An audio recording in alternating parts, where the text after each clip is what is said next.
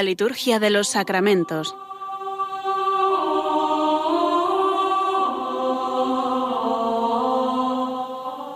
Con el Padre Juan Manuel Sierra.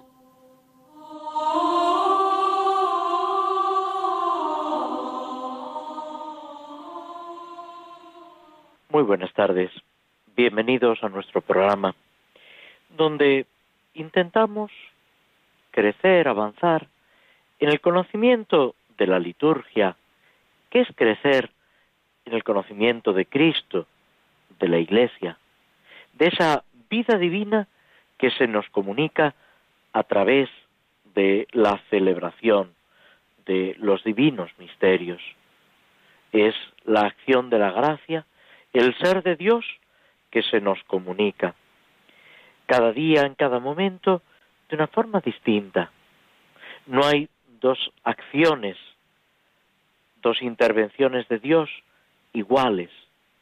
Y sin embargo, en todas se nos está comunicando el mismo, dándonos esa participación en su misma vida.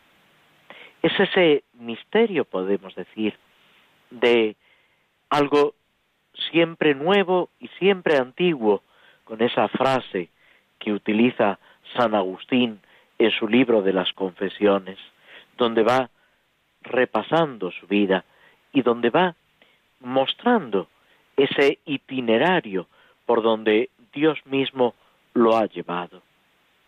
Algo semejante, aunque distinto en cada uno, se va realizando en nosotros a través de esa iniciativa divina, a través de esa liturgia que nos hace participar y pregustar ya en la tierra lo que va a ser nuestra vida en el cielo. En el capítulo 6 del Evangelio de San Juan se nos habla de la Eucaristía como prenda de inmortalidad, prenda de vida eterna.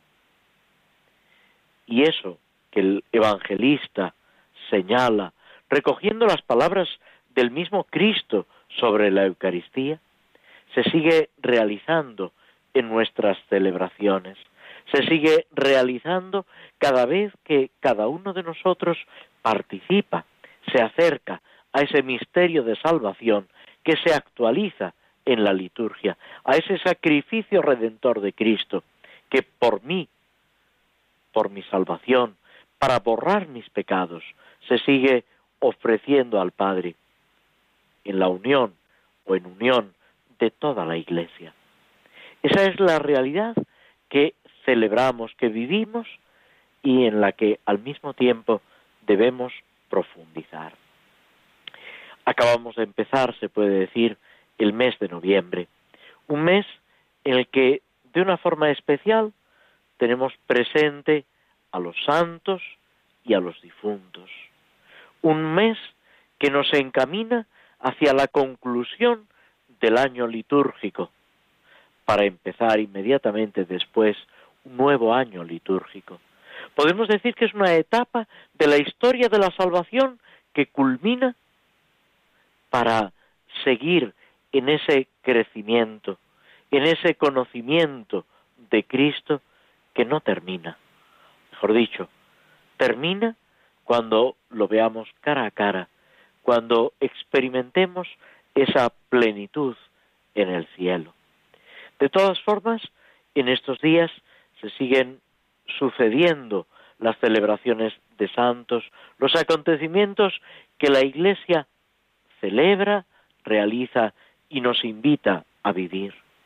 Hoy, lunes 4 de noviembre, celebramos a San Carlos Borromeo, obispo.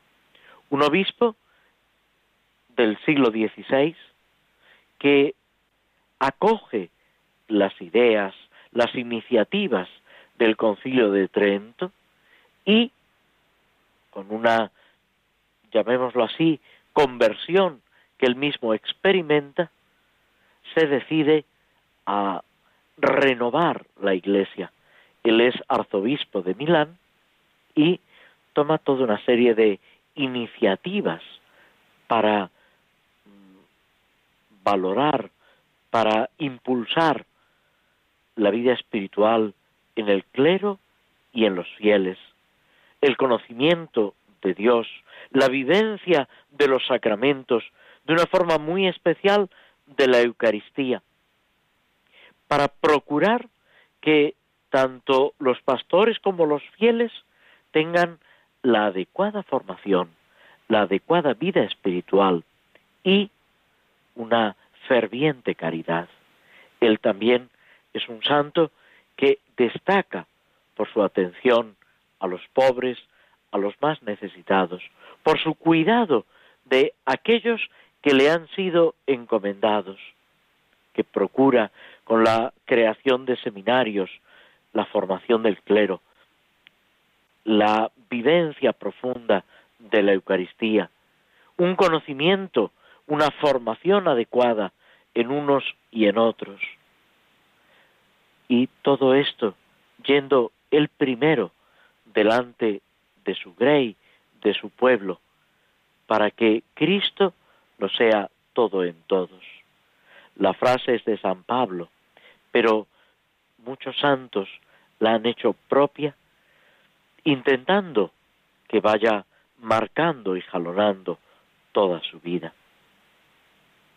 Esto mismo es lo que se expresa en la oración colecta de este día.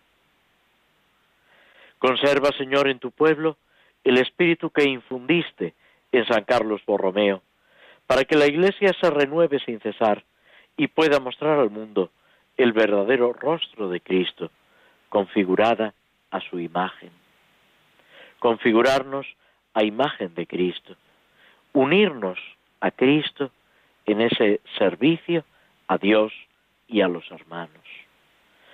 Mañana, día 5 de noviembre, se nos presenta una santa más actual por lo que se refiere al tiempo y más cercana por lo que se refiere a su lugar de nacimiento y a su acción apostólica, Santa Ángela de la Cruz, canonizada por el Papa San Juan Pablo II, modelo también de entrega al Señor, de cuidado de los pobres, de los enfermos, prodigio, podemos decir, de caridad, porque es Dios quien está actuando en ella y a través de ella llega a tantas personas.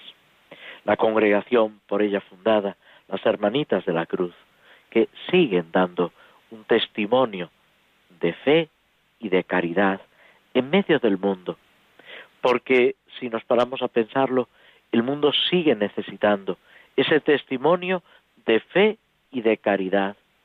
Y es el amor lo que mueve al mundo y lo único que puede obtener esa conversión, por supuesto, por la acción de la gracia de Dios, de unos y de otros, que se conozca a Jesucristo y la redención de Jesucristo. El día 6, con esa fiesta de San Pedro Poveda, Inocencio de la Inmaculada y compañeros mártires, recordamos aquellos que durante la persecución religiosa que tuvo lugar en España en los años 30, dieron su vida por Cristo. Están canonizados o beatificados unos pocos. Fueron muchos los que dieron su vida por Cristo. Aunque no haya un reconocimiento oficial por parte de la Iglesia. Es esa ingente multitud, utilizando la frase del Apocalipsis, la que dio testimonio de su adhesión a Cristo y puso por encima de todo ese servicio, ese amor a Dios, incluso por encima de su propia vida. Son un ejemplo para nosotros. Ellos murieron perdonando, intentando ayudar y convertir a aquellos mismos que les daban muerte. También nosotros debemos aprender esa caridad en el seguimiento de Cristo. Los mártires, los de ayer, los de hoy y los de mañana, no han hecho otra cosa que configurarse a Cristo en su muerte y en su resurrección, morir con Cristo para resucitar con Él. Y todo esto apoyados en la fuerza del Señor. El sábado celebraremos la dedicación de la Basílica de San Juan de Letrán. Es una fiesta que es como las otras basílicas romanas, celebrar ese centro de la fe, pero tiene dos particularidades. En primer lugar, es la catedral del Papa, es el lugar donde el obispo de Roma tiene su cátedra, desde donde enseña a la ciudad y al mundo. Y por eso tiene una especial importancia. Pero es que además la Basílica de San Juan de Letrán está dedicada en primer lugar al Salvador y luego a San Juan. Por eso se considera fiesta del Señor y tiene una categoría superior, podemos decir, a la simple, que ya es muy importante, dedicación de una iglesia. Esto se expresa en la oración colecta de este día. Oh Dios, que preparas una morada eterna a tu majestad con piedras vivas y elegidas, multiplica en tu iglesia el espíritu de gracia que le has dado, de modo que tu pueblo fiel crezca siempre para edificación de la Jerusalén del cielo. Hay también otra colecta alternativa, se puede elegir una y otra. Y para terminar esta introducción de nuestro programa, fijarnos en una celebración que este año queda suprimida por coincidir con el domingo. Litúrgicamente no se celebra, pero eso no quiere decir que nosotros no lo tengamos presente, no nos acordemos y en nuestra oración, en nuestra meditación, no tengamos presente a San León Magno, Papa y Doctor de la Iglesia. Es un hombre, Papa del siglo V, de mediados del siglo V, que tiene una especial importancia en la liturgia. A él se le atribuye, aunque no es solo eh, suyo, el primer eh, libro litúrgico de la liturgia romana que se ha conservado, el sacramento veronense o leoniano, que recoge toda una serie de oraciones para la misa y para otros sacramentos. Es un hombre dedicado a la predicación, a la enseñanza, que subraya la divinidad de Jesucristo y al mismo tiempo nos enseña cómo debemos acercarnos al Señor. Él insiste en algo que hoy para nosotros se puede decir que es obvio, que eh, está mm, comúnmente aceptado, pero que en sus tiempos era necesario recordar e insistir en ello, que a través de la celebración litúrgica nos hacemos contemporáneos de Cristo, asistimos a las acciones salvíficas de Cristo. Es de San León Magno esa frase que los milagros del Evangelio son hoy los sacramentos de la Iglesia. O sea, esas acciones salvadoras, santificadoras de Cristo que vemos en el Evangelio, se cumplen, se realizan hoy, aquí y ahora, en la Iglesia, por medio de los sacramentos. Esta afirmación, que, como os decía, puede parecer obvia, es sin embargo tremendamente importante y debemos avivarlo en nosotros, participar en los sacramentos, conscientes de que son acciones salvadoras de Cristo, de que transforman, deben transformar nuestra existencia, que nos comunican la gracia incluso mucho, mucho más allá de lo que nosotros podemos experimentar, percibir, sentir. La acción de Dios no tiene límites y debe dilatar nuestro corazón y entusiasmarnos en esos encuentros con el resucitado, que esos son, en definitiva, los sacramentos. Nos detenemos unos instantes escuchando un poco de música antes de pasar al tema central de nuestro programa, de la liturgia de los sacramentos, donde nos ocuparemos de las misas eh, por diversas necesidades, concretamente las misas por la Iglesia.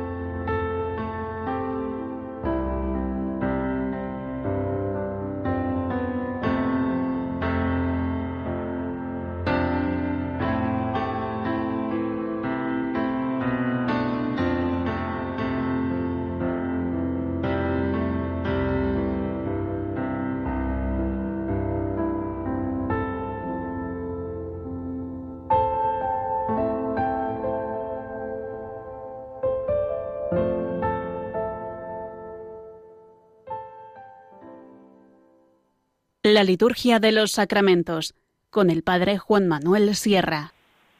Tomamos una poesía, creados para gloria de tu nombre. Creados para gloria de tu nombre, redimidos por tu sangre en una cruz, sellados con tu espíritu de luz, que la voz de tu palabra nos responde.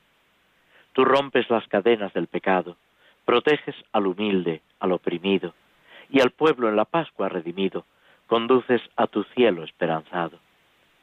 Peregrinos de tu amor encaminados hacia la tierra que nos tienes prometida, el país de la paz y la alegría, los prados en tu luz iluminados. Tu palabra nos guía en el camino, tu espíritu es nuestra única riqueza, Él es la fuente de nuestra fortaleza, el alma de tu pueblo peregrino. La casa de tu Padre es nuestra meta, la ciudad en que tú reinas soberano el anhelo del corazón humano, el lugar del reposo y de la fiesta. Con esta perspectiva hacia el cielo, hacia el que nos encaminamos, con esta perspectiva de la santidad a la que estamos llamados y que celebramos en tantos hermanos nuestros. Seguimos ocupándonos de las oraciones, de los formularios por la Iglesia que se colocan al inicio de las misas por diversas necesidades. Como ya sabéis, son una serie de formularios, de oraciones para la misa, que eh, se centran en la Iglesia, en diversos aspectos de la Iglesia, en la sociedad civil, en el bien común, en diversas circunstancias en las que la Iglesia y la sociedad se pueden encontrar. Los primeros cuatro o cinco formularios eh, se centran simplemente en la Iglesia. Los primeros cuatro son por la Iglesia en general y el formulario quinto por la Iglesia particular, o sea, por la propia diócesis.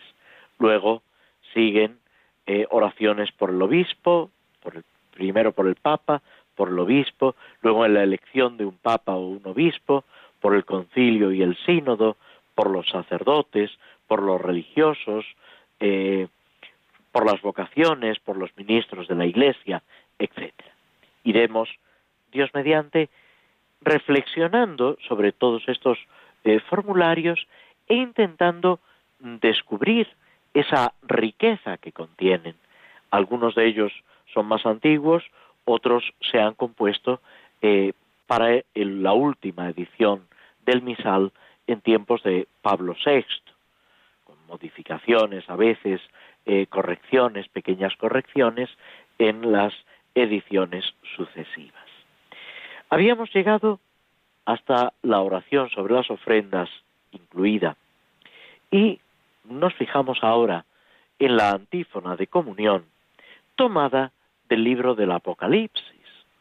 El libro del Apocalipsis que se lee en el tiempo pascual es un libro contra lo que a veces puede parecer de ánimo, de consolación a los cristianos en una situación de persecución.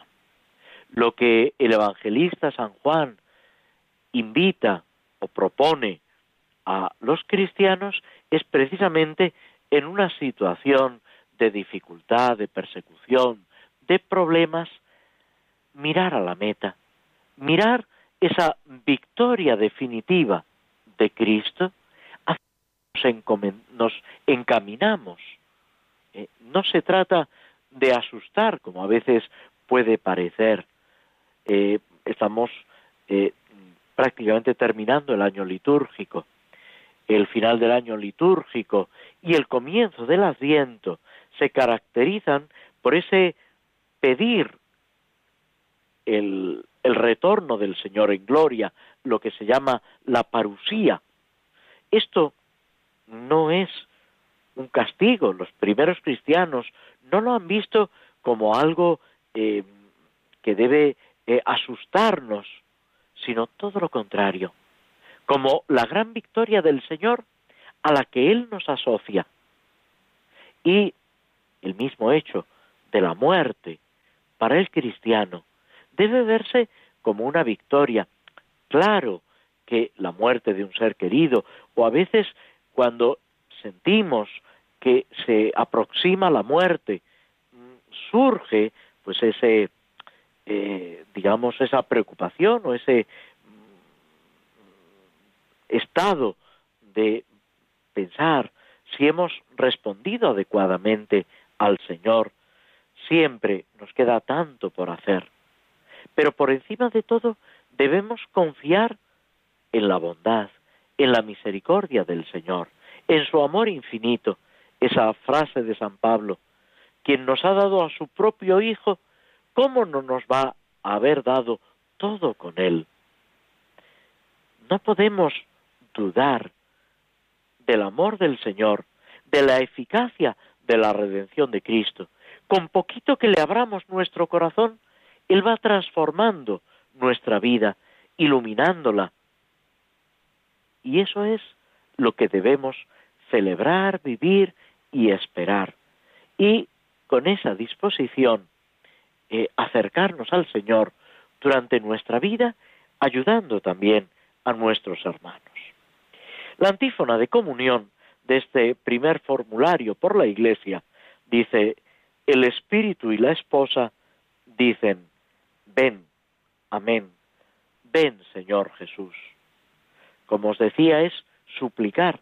La frase que sirve también para un himno de asiento y es una llamada que aparece en la Didaje, en uno de los primeros escritos posteriores a los apóstoles que se conservan, el Maránata, ven Señor Jesús, que es lo que decimos aquí, podemos decir traducido, ven Señor Jesús. El Señor viene, el Señor está cerca. ¿Quién es el Espíritu? El Espíritu Santo, lógicamente. ¿Quién es la esposa? La esposa es la Iglesia, a la que hacemos presente cada uno de nosotros y todos nosotros en la celebración de la misa.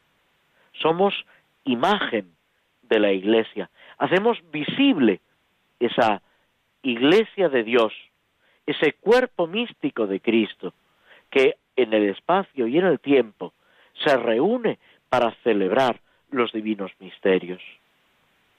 Es ese grito, esa súplica, esa oración al Señor para que vuelva, para que lleve a plenitud su obra en nosotros y en el mundo entero, para que todos conozcan a Jesucristo y al que Cristo y al que ha enviado a Jesucristo, al Padre Celestial, para que todos puedan participar de esa plenitud de la vida que se nos da por la gracia.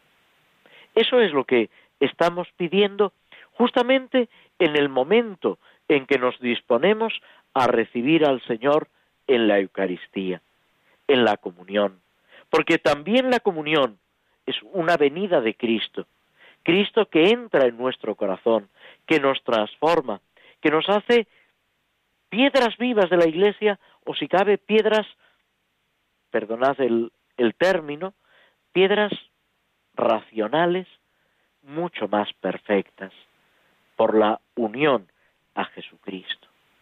Y algo de esto resuena también en la oración después de la comunión, que como todas las oraciones después de la comunión sigue girando en torno a ese don misterioso, maravilloso que el Señor nos ha dado, que es su cuerpo y su sangre. Oh Dios, que alimentas y fortaleces abundantemente a la Iglesia con tus sacramentos. Sobre todo podemos decir con el sacramento de la Eucaristía que estamos celebrando. Alimentas y fortaleces. Concede a cuantos hemos sido saciados en la mesa celestial. ¿Cuál es la mesa celestial? La del cielo, sí, pero que se hace ya presente en el altar, aquí y ahora. Que siguiendo las enseñanzas de tu amor, la Eucaristía es expresión de ese amor infinito de Dios. San Juan, el apóstol San Juan, el evangelista San Juan, que habla de la Eucaristía en el capítulo sexto de su Evangelio, al tratar precisamente de la multiplicación de los panes en el discurso de Cafarnaúm, no nos narra la institución de la Eucaristía en la última cena. Y sin embargo, nos pone un acontecimiento que los otros evangelistas nos relatan, y es el lavatorio de los pies. ¿Cómo empieza ese lavatorio de los pies? En el capítulo 13 del Evangelio de San Juan comienza diciendo, habiendo amado los suyos que estaban en el mundo, los amó hasta el extremo. Ese lavatorio de los pies es imagen de ese abajamiento, de ese ponerse Cristo a los pies literalmente de cada uno de nosotros, dándose en la Eucaristía, ofreciéndose como alimento, celebrando anticipadamente lo que es el sacrificio de Cristo en la cruz. Son signos sacramentales de la entrega del Señor por cada uno de nosotros.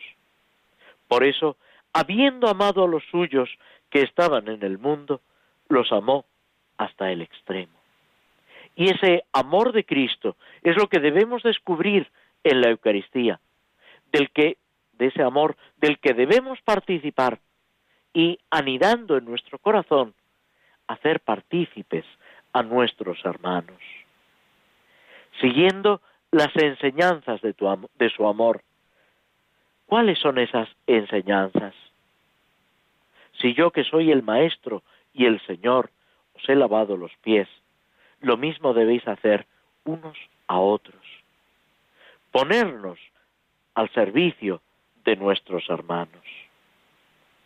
Para que seamos, sigue diciendo la oración, fermento de vida e instrumento de salvación en la convivencia humana. Fermento de vida, instrumento de salvación en la convivencia. Cuando el Papa Pablo VI, San Pablo VI, se dirigió a la ONU en uno de sus viajes y ante la Asamblea General de las Naciones Unidas les dirigió unas palabras. Empezó su discurso diciendo que él venía a hablar en nombre de la Iglesia, experta en humanidad. La Iglesia, cuerpo de Cristo, con sus más de dos mil años de historia, es experta en humanidad. Se dirige al hombre, al hombre de ayer, de hoy, de mañana, de todos los tiempos, a cada persona humana, a cada hombre y mujer, llamado por Cristo a la vida y a la santidad. Y la Iglesia, cuerpo de Cristo, se considera responsable e intenta que esa dignidad de cada persona humana llegue a su plenitud. ¿Y cuál es la plenitud? La vida en Cristo. Participar de la misma vida de Dios. Y eso es lo que explica el anhelo misionero, no para imponer por la fuerza, no para sacar un provecho humano, sino para que todos conozcan a Cristo, el amor de Cristo y el amor de Dios que se manifiesta en Cristo, y todos participen de ese don de la gracia, que es superior a todo lo que nosotros podemos pensar o imaginar. La Iglesia experta en humanidad. Y eso es lo que cada uno de nosotros en el seno de la Iglesia está llamado a vivir. Y una vez que lo vivimos, anunciarlo, comunicarlo con toda humildad.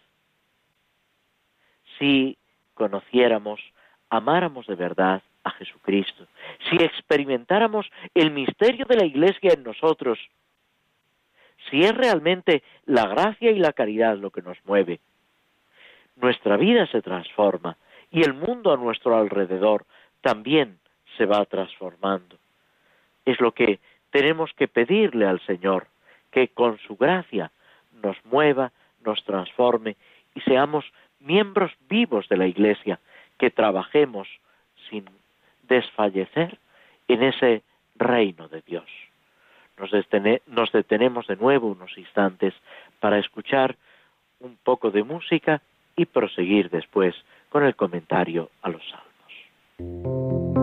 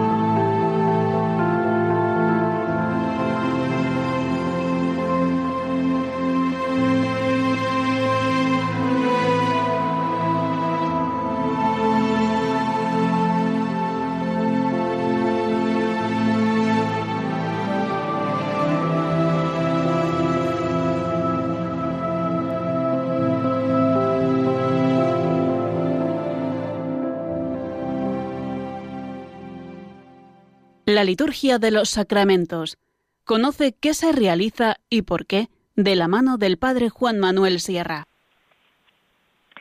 Vamos a tomar eh, un texto, eh, una oración de la liturgia hispano-mozárabe, eh, precisamente en el entierro de un difunto. Decíamos que el mes de noviembre tiene presentes de una forma especial a nuestros hermanos difuntos. Dios clemente y misericordioso, tú gobiernas a los vivos y a los muertos, y prefieres más el amor que el juicio.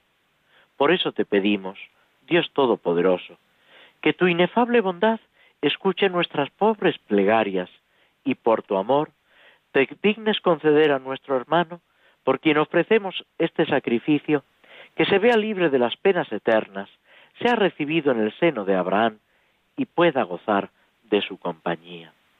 Esta súplica que vale para todos nuestros hermanos difuntos, nos sirve, podemos decir, de introducción a nuestro comentario sobre el Salmo 23, este salmo que, como ya decíamos, es, eh, digamos, una procesión, una liturgia de entrada en el templo, que comienza con esa afirmación categórica del Señor es la tierra y cuanto la llena. ¿Quién puede subir al monte del Señor? ¿Quién puede estar en el recinto sacro?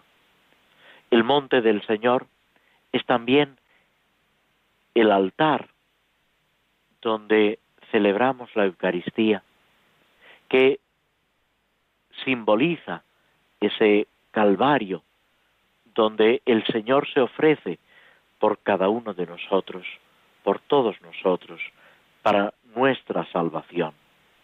Y después, y nos habíamos quedado aquí, llegamos al versículo 7 en adelante, donde se habla, se lanza ese grito, portones, alzad los dinteles, que se alcen las antiguas compuertas, va a entrar el Rey de la Gloria. ¿Quién es ese Rey de la Gloria? El Señor, héroe valeroso, el Señor, héroe de la guerra. Ese diálogo entre los que están dentro del templo y los que desean acceder al templo para participar de los bienes del Señor, participar de esa liturgia de alabanza. Este salmo se utilizaba también, y aparece así en muchos misales medievales, el domingo de Ramos, cuando la procesión, presidida por el obispo, por un presbítero, que representaba la entrada de Cristo en Jerusalén, se gritaba también, portones, alzad los dinteles, va a entrar el Rey de la Gloria. Y desde dentro se preguntaba, ¿quién es ese Rey de la Gloria? Y tras ese diálogo se abrían las puertas de la catedral o las puertas de la iglesia para entrar y celebrar juntos la Eucaristía. Este salmo fue compuesto, parece ser, para el traslado del arca de la alianza en la ciudadela de Sion, en Jerusalén. La comitiva, al llegar hasta las puertas de la fortaleza, realiza este diálogo. Las puertas antiguas, construidas por los antiguos moradores de Jerusalén, ceden ante el Señor de la gloria, ante el Rey de la gloria. Es, podemos decir, un superlativo, el Rey gloriosísimo, el Rey, el héroe valeroso, el héroe de la guerra. Son fórmulas que en la Biblia se utilizan para designar a Dios, el único Señor de todo lo creado, a quien obedece, pues, todo el universo, todas las fuerzas cósmicas, toda la naturaleza. Es también una idea que aparece muchas veces en los salmos. El Señor es el que domina cielo y tierra. Cuando en el Antiguo Testamento se dice cielo y tierra, es una forma semítica de abarcarlo todo. Decir los dos extremos para eh, abarcar toda la realidad. El Señor es Señor de todo. Nada se le escapa. Nada está fuera de su sabiduría, de su poder, de su conocer. Todo esto en función de la salvación. Es Dios el que dirige al pueblo de Israel, el héroe de la guerra, el Dios de los ejércitos. Todas las victorias de Israel son victorias de Dios. Y aquí, si me permitís la transposición, todas las victorias de cada uno de nosotros son victorias de Dios. Dirá San Pablo que nadie puede decir Jesús es Señor si no es por la fuerza del Espíritu. Y es precisamente esa acción del Espíritu Santo, esa acción de la gracia en nosotros, la que realiza la salvación y la que hace posible también todo lo bueno que hay en nuestra vida. ¿Qué es el arca de la alianza? Era el arca donde Moisés había depositado las tablas de la ley, los diez mandamientos, el signo de la alianza de Dios con su pueblo. Pero era también el signo y de alguna forma lo que realizaba esa presencia de Dios en medio de su pueblo. Así lo veían los israelitas. Garantizaba esa presencia de Dios. De hecho, cuando el arca de la alianza es introducida en el templo, la gloria de Dios, lo que se denomina con el término hebreo el kabot Yahvé, esa gloria de Dios, como una especie de nube, invade el templo y ya nadie puede entrar. Está lleno de la gloria del Señor. Y el profeta Ezequiel, en esa visión profética que tiene de la destrucción del templo y de Jerusalén, él ve que la gloria de Dios había abandonado el templo. Son formas de expresar ese alejamiento, entre comillas, de Dios. No es que Dios se aleje de nosotros, es que nosotros nos hemos alejado de Dios, es que nosotros hemos despreciado su presencia, su palabra. Todo esto tenemos que aplicarlo a Cristo, porque es Cristo el lugar, entre comillas, de la presencia de Dios. Para nosotros, esa presencia, esa acción salvadora y liberadora de Dios se realiza en Jesucristo. Por eso el Señor le dice a los fariseos, a los sumos sacerdotes, destruid este templo y en tres días lo reedificaré. Y añade San Juan que no entendieron que se refería al templo de su cuerpo. Es esa imagen de Dios invisible que se hace visible en Cristo. Es una idea que se repite en el tiempo de Navidad, para que conociendo a Dios visiblemente, Él nos lleve al amor de lo invisible. Es reconocer en Cristo al Rey de la Gloria. Esas palabras también del profeta Isaías, es el Emmanuel, el Dios con nosotros. Y así debemos reconocerlo, vivirlo, acercarnos a Él, sabiendo que no se nos ha dado otro nombre en el que podamos alcanzar la salvación.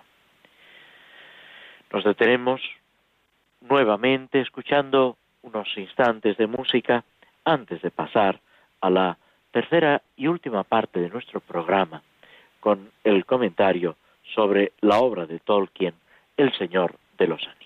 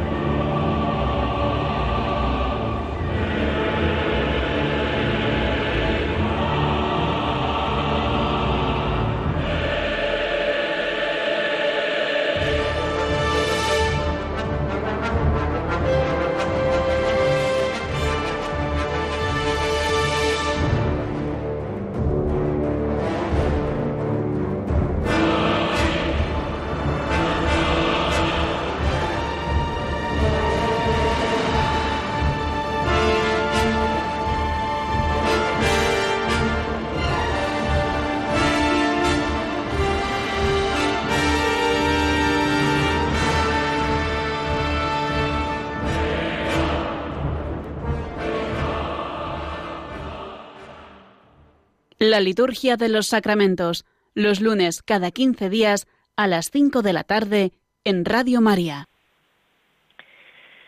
En la obra de Tolkien, El Señor de los Anillos, que debemos reconocer que no es liturgia, pero se nos transmite esa visión del mundo, de la realidad, que Tolkien, como católico, tenía.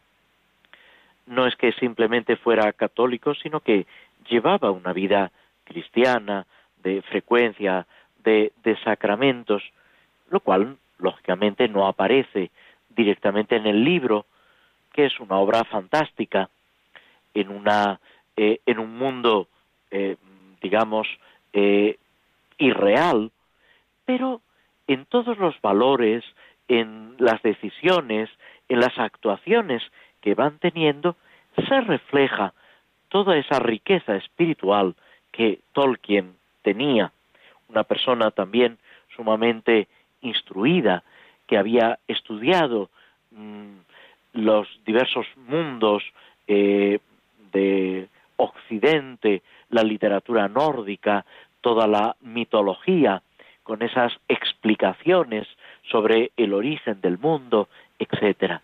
Y todo eso, digamos, troquelado, moldeado desde su fe profunda, con todas las peripecias que él eh, tuvo que experimentar. Él luchó en la Primera Guerra Mundial, tuvo que vivir situaciones muy difíciles, su misma vida familiar tampoco estaba exenta de dificultades. Pero todo esto con un optimismo, con una alegría a la hora de afrontar cada día cada situación.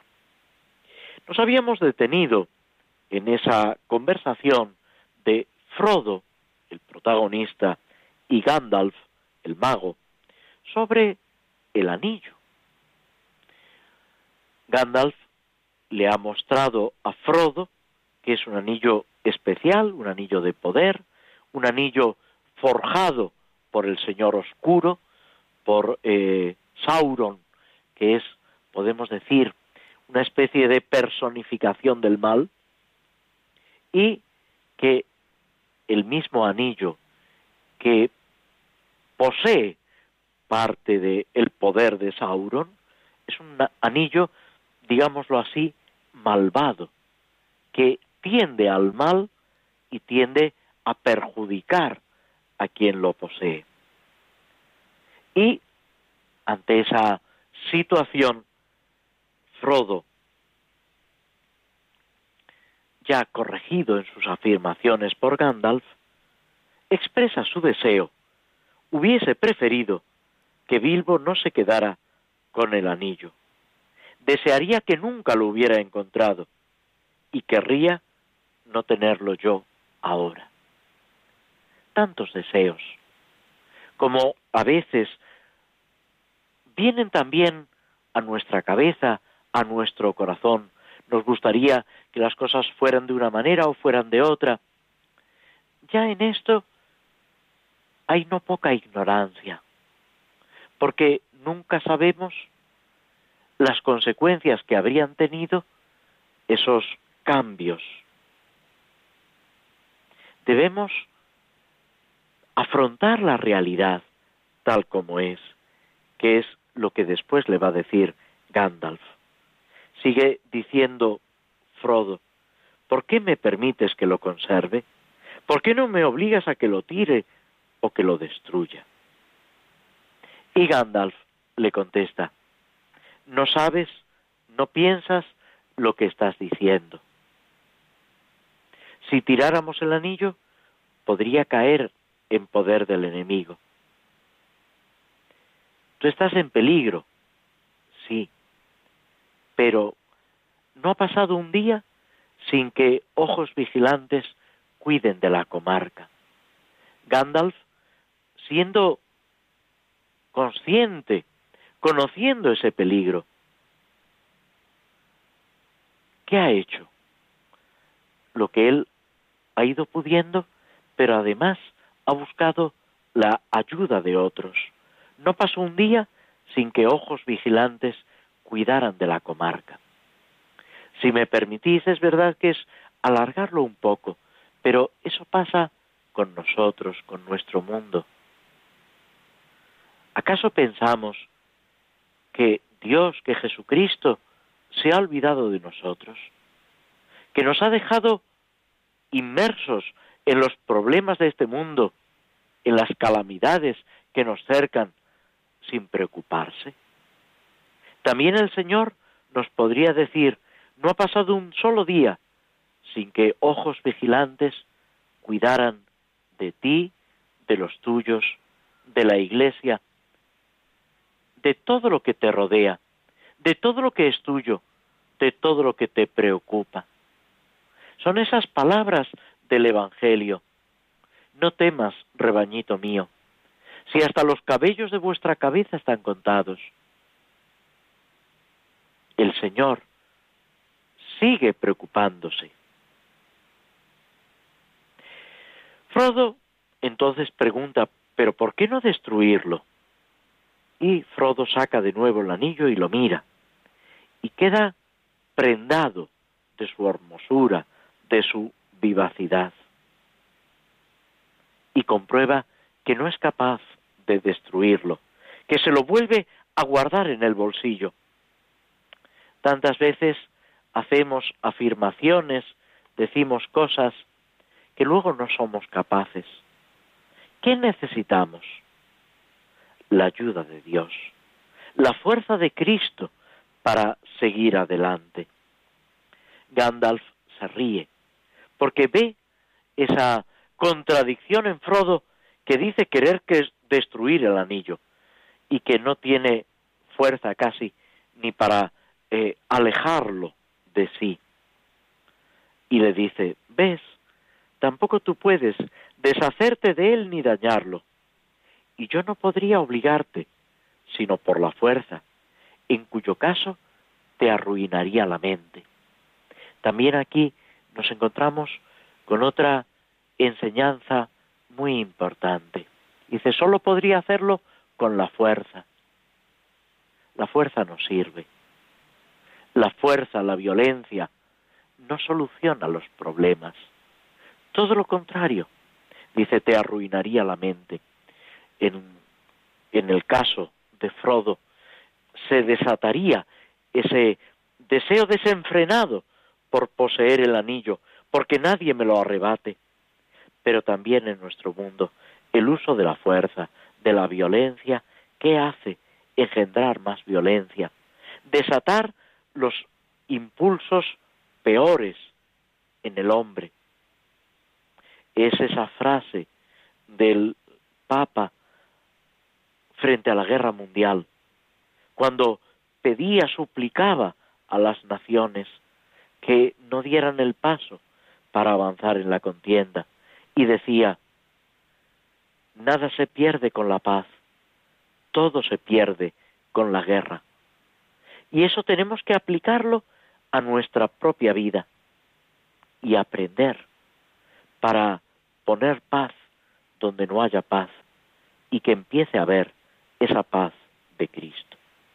Pidiendo ese don de la paz que nace, que comienza en el corazón de cada hombre, que de cada mujer, llamados a la amistad con Dios, llamados a vivir la presencia de Cristo. Nos despedimos de todos vosotros, agradeciéndoos vuestra presencia a través de las ondas de Radio María. Esperamos volver a encontrarnos dentro de 15 días aquí mismo en Radio María. Hasta entonces, muy buenas tardes.